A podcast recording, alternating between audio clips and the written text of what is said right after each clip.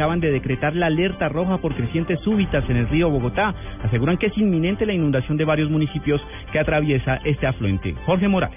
El IDEAM emitió en las últimas horas una alerta roja en la cuenca alta del río Bogotá, especialmente en los municipios de Villapinzón y Chocontá, debido al aumento significativo en su cauce gracias a las precipitaciones que se presentaron en la madrugada de hoy. Así lo manifestó Alberto Pardo, coordinador de hidrología de la entidad. Porque la afectación más grande se está presentando en Villapinzón, Tocancipá, Sesquilé y Chocontá. En este momento eh, se evidencian inundaciones lentas ahí, no tanto en sectores, eh, no solamente perdón, en sectores urbanos, sino también en sectores sectores rurales y se espera que esa crecida se demore por ahí un día, día y medio aproximadamente en llegar a la parte media que sería Chía, Cajicá, Cota y, y algo de las mediaciones de la laguna de Fuquene. De igual forma, el organismo también recomendó prestar especial atención en zonas ribereñas bajas del río Bogotá, especialmente para el sector aledaño a la vía Chía-Cota, lo mismo que en varios sectores de la localidad de Suba, incluyendo la vía Suba-Cota. Jorge Eduardo Morales, Blue Radio.